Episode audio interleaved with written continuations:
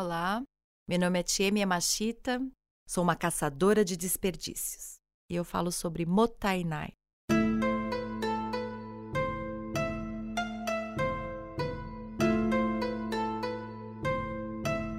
Motai significa digno e Nai significa não. Todas as vezes que você desperdiça algo, você mostra que não está sendo digno deste recurso.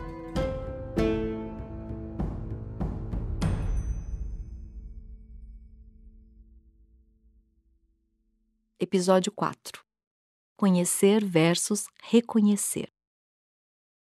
Aí o consultor disse: Mas filha, isso é mais velho que andar para frente. Todo mundo sabe que precisa economizar para crescer na vida, disse aquele velho consultor, soltando fumaça pelo nariz. Eu não sei como eles conseguem soltar fumaça pelo nariz. É porque eu acho que eu não sou fumante, né? Talvez isso seja um dos gargalos. As pessoas pensam que conhecer já significa que está resolvido, quando na verdade é preciso reconhecer. E qual é a diferença? Conhecer é tomar conhecimento e só se não reconhecer, isso significa re, de de novo ou novamente. Conhecer é tomar uma atitude, fazer algo a respeito. Assim podemos ter um resultado diferente. Para tomar uma atitude é preciso coragem. Poucas pessoas têm isso. Coragem é a cor que vem do coração. Agir com o coração significa não se importar com a opinião dos outros. É, eu tive que ter muita coragem para mudar de casa quatro vezes. Dizem que as mulheres, um dos maiores medos dela é mudar de casa. Sempre me desapegando das coisas que não cabiam na casa menor. Depois, coragem para vender o carro e reaprender a andar de transporte público. Porque na época não tinha essa história de Uber, não coragem para sair por aí vendendo as minhas palestras, coragem para reafirmar minhas decisões de limitar as coisas para as minhas filhas. E o que me sustentava a coragem em todas essas situações de desconforto, comentários e até conflitos familiares era o entendimento dos três passos do Motainai, que precisamos reconhecer o valor de tudo, reconhecer a cadeia por trás dos recursos e ter o sentimento de gratidão, Desta forma, as escolhas ficam claras e são sustentáveis. Sabe as pessoas que admiramos? Aquelas que fazem coisas extraordinárias. Elas conhecem as mesmas coisas que a gente. A diferença é que elas reconheceram e tiveram a coragem de fazer. E por isso nós a admiramos e elas conseguem coisas maravilhosas para elas e para as pessoas ao seu redor. Sabe essa crise que está afetando a todos?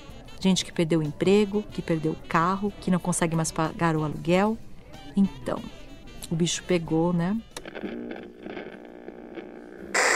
Milhões de brasileiros estão à procura de um emprego.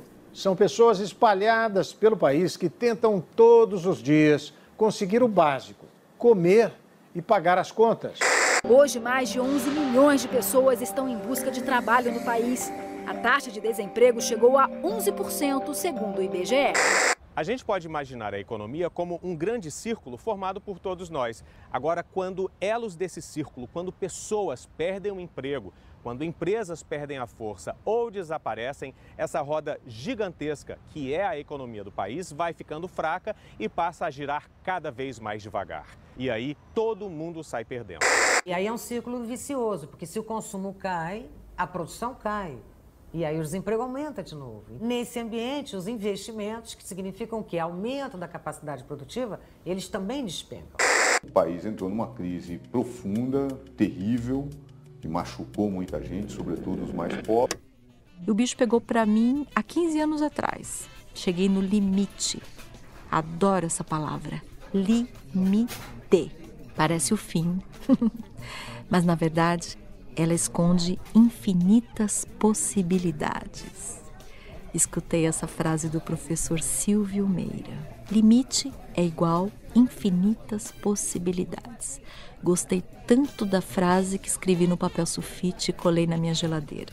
Quando um japonês diz motainai, ele não está simplesmente dizendo desperdício. Na verdade, ele está dizendo: você não está sendo digna disto. Quem não é digno de algo não deveria tê-lo, logo poderia perdê-lo. Prestou atenção no que eu disse agora? Eu vou até repetir, hein? Quem não é digno de algo nem deveria tê-lo, logo poderia perdê-lo. Calma, calma, você fez um trocadilho e eu não entendi nada, disse o velho consultor, enchendo a xícara de café. Bem, toda vez que eu perdia algo, eu refletia se estava sendo digna daquilo. A casa, por exemplo.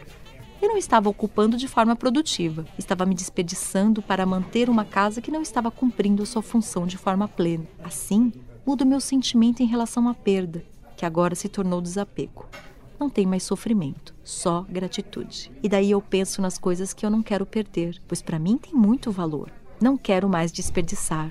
Eu tenho uma visão ampliada sobre mim mesma, sobre minha vida, meus passos. Para mim, isso é a maior riqueza. Me sinto viva. Lógico, seu coração tá batendo. Você tá viva, disse o velho rindo. Eu disse, buscando uma canção. Ai, vou te mostrar que essa canção no celular. Escuta essa música aqui.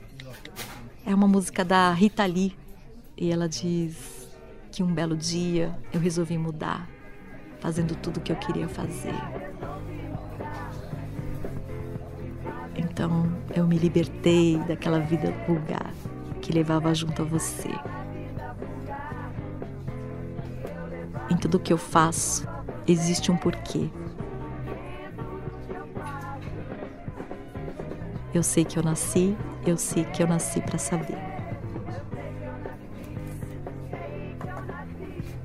Eu fui andando sem pensar em voltar e sem ligar para o que me aconteceu.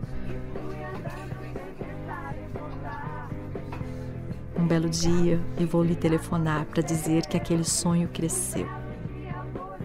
Essa parte é que eu mais gosto. No ar que eu respiro, eu sinto prazer de ser quem eu sou, de estar onde estou.